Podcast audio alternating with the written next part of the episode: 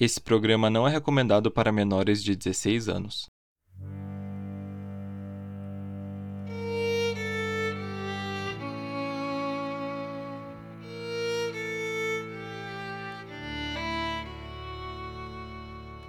Boa noite, detetives.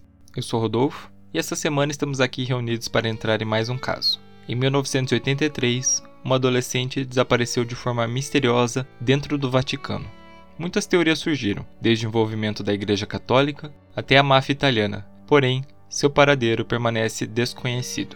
Hoje vamos falar sobre o desaparecimento de Emanuela Orlandi.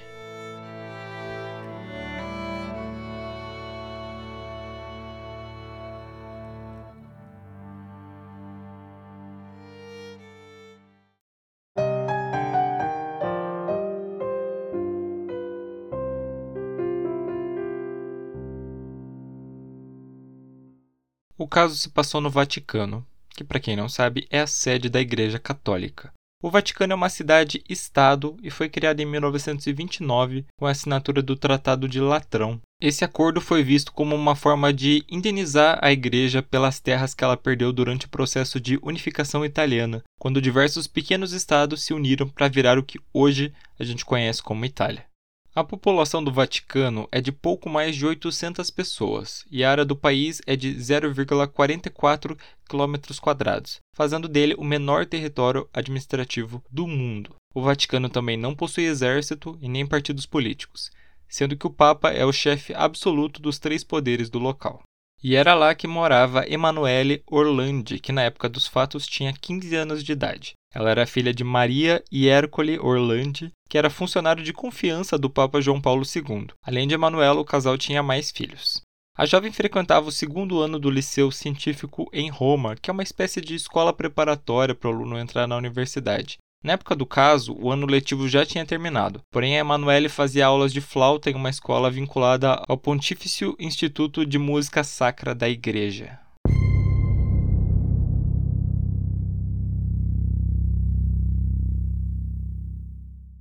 No dia 22 de junho de 1983, a Emanuela pediu para um dos irmãos dela acompanhar ela até a aula porque ela estava atrasada e também tinha o risco de acontecer uma greve do transporte público naquela época. Porém, o irmão dela disse que tinha outro compromisso. Os dois acabaram discutindo e ela seguiu para aula. Anos depois, o Pietro, que é o irmão dela, disse, aspas, já disse tantas vezes a mim mesmo que se ao menos eu a tivesse acompanhado, talvez não tinha acontecido. Depois da aula, a Emanuela ligou para casa e falou com uma das irmãs, dizendo que ela tinha sido abordada por um homem que ofereceu o trabalho de entregar panfletos durante um desfile de moda. A irmã sugeriu que ela primeiro conversasse com os pais sobre o assunto antes de tomar uma decisão. A Emanuela também contou da proposta para uma amiga dela, que acompanhou ela até o ponto de ônibus na frente do Senado da Itália. E alguns relatos dizem que ela entrou em uma BMW escura, sendo essa a última vez que ela foi vista.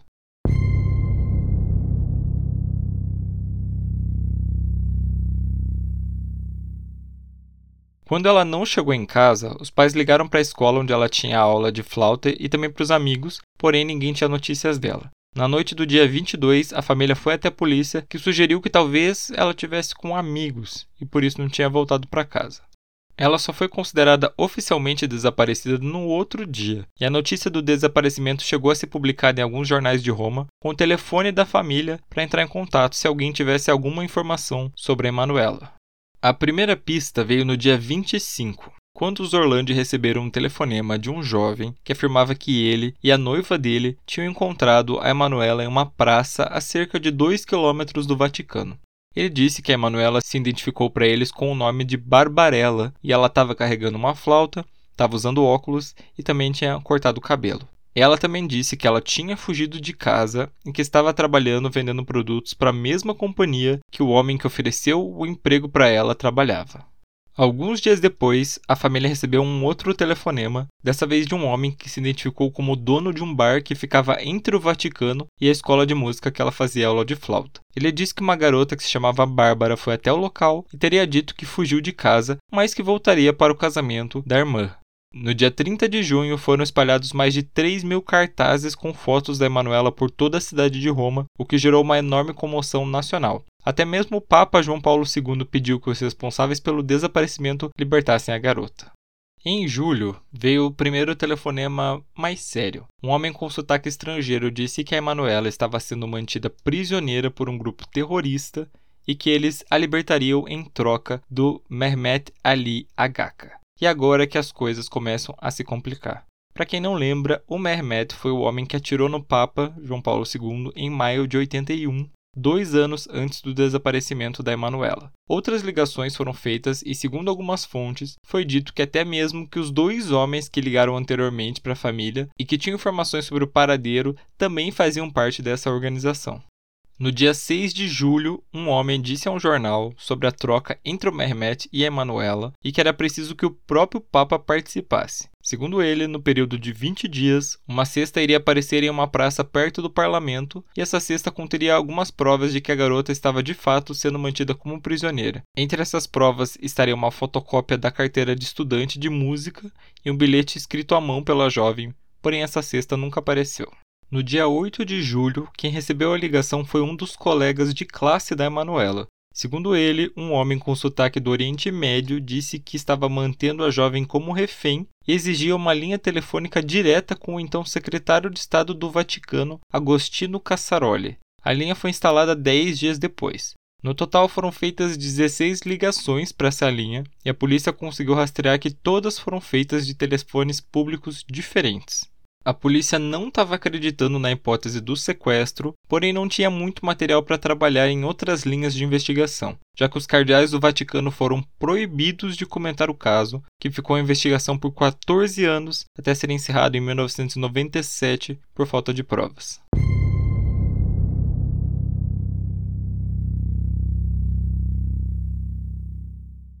Falando um pouco agora sobre os desdobramentos do caso, em 2001, um padre encontrou um crânio humano sem a mandíbula junto com uma bolsa que foi deixada por alguém dentro do confessionário de uma igreja perto do Vaticano. Foram feitos exames, mas ele não pertencia a Emanuela.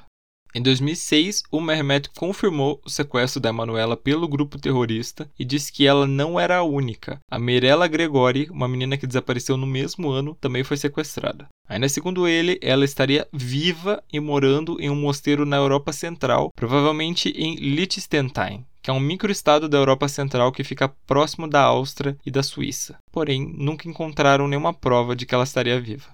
Alguns anos depois, ele mudou a versão, acusando dessa vez a CIA de envolvimento no caso. Segundo ele, aspas, ela nunca foi sequestrada no sentido clássico do termo. Ela é vítima de uma intriga internacional por motivos religiosos políticos, relacionados também com o terceiro segredo de Fátima. Para quem não sabe, os segredos de Fátima a que ele se refere são profecias ditas em uma suposta aparição de Nossa Senhora para três crianças em 1917.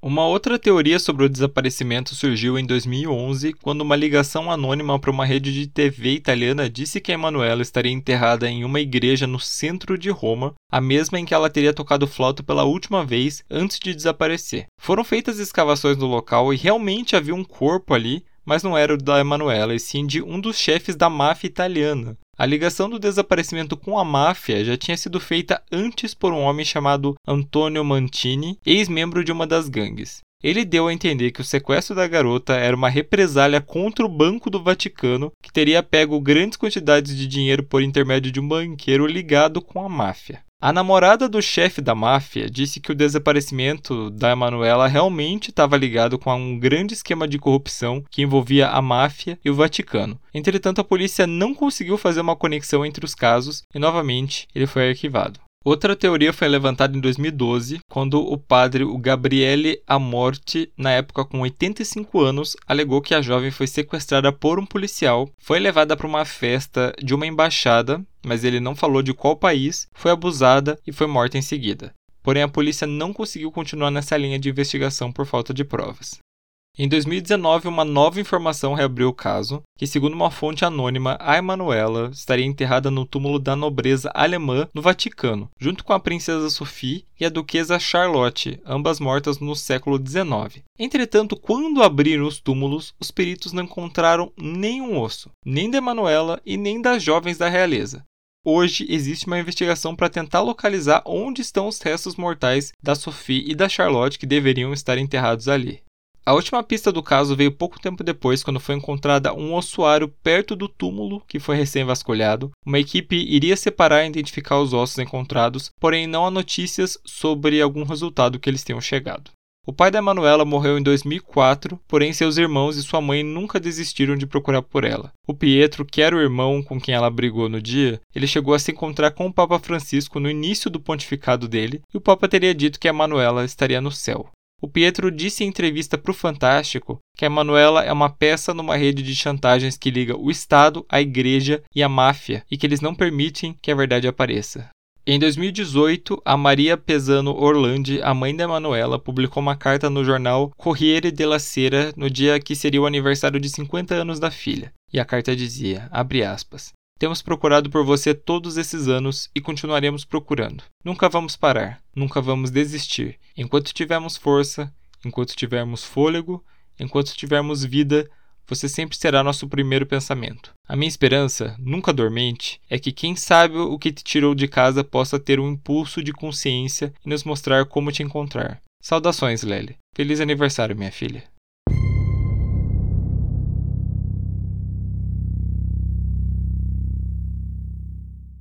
Detetives, esse foi o caso de hoje. Me digam o que vocês acharam. É uma história realmente bem complicada. A gente sabe que a Igreja Católica tem vários segredos, né? Isso não é uma crítica, é apenas constatação. E também é estranho que ela não tenha deixado, né, o, o clero falar sobre o caso. Da mesma forma que é estranha toda a história, né? Desde o desde o cara que ofereceu emprego para ela, até a ligação dela com o atentado do Papa, dessas várias pistas, né, que encontraram outros ossos, e até a falta de ossos, né, no caso das princesas. Será que alguém sabia alguma coisa desse caso? É realmente uma coisa muito intrigante, né, para dizer o mínimo. Todas as fontes utilizadas para a composição dessa pauta vão estar na descrição. E se você gostou do nosso trabalho, você pode ajudar o podcast a crescer seguindo a gente nas redes sociais através do Twitter e do Instagram @podcastcdd. Você também pode entrar no nosso site, o www.podcastcdd.com.br e ter acesso à versão escrita e ver algumas imagens referentes ao caso. Lá você também pode deixar comentários sobre o caso para que a gente possa debater sempre com muito respeito, tá? E se você puder, você também pode nos ajudar financeiramente através da plataforma apoia.se barra podcastcdd a partir de um real por mês. Então a nossa reunião fica por aqui. Nos vemos na semana que vem.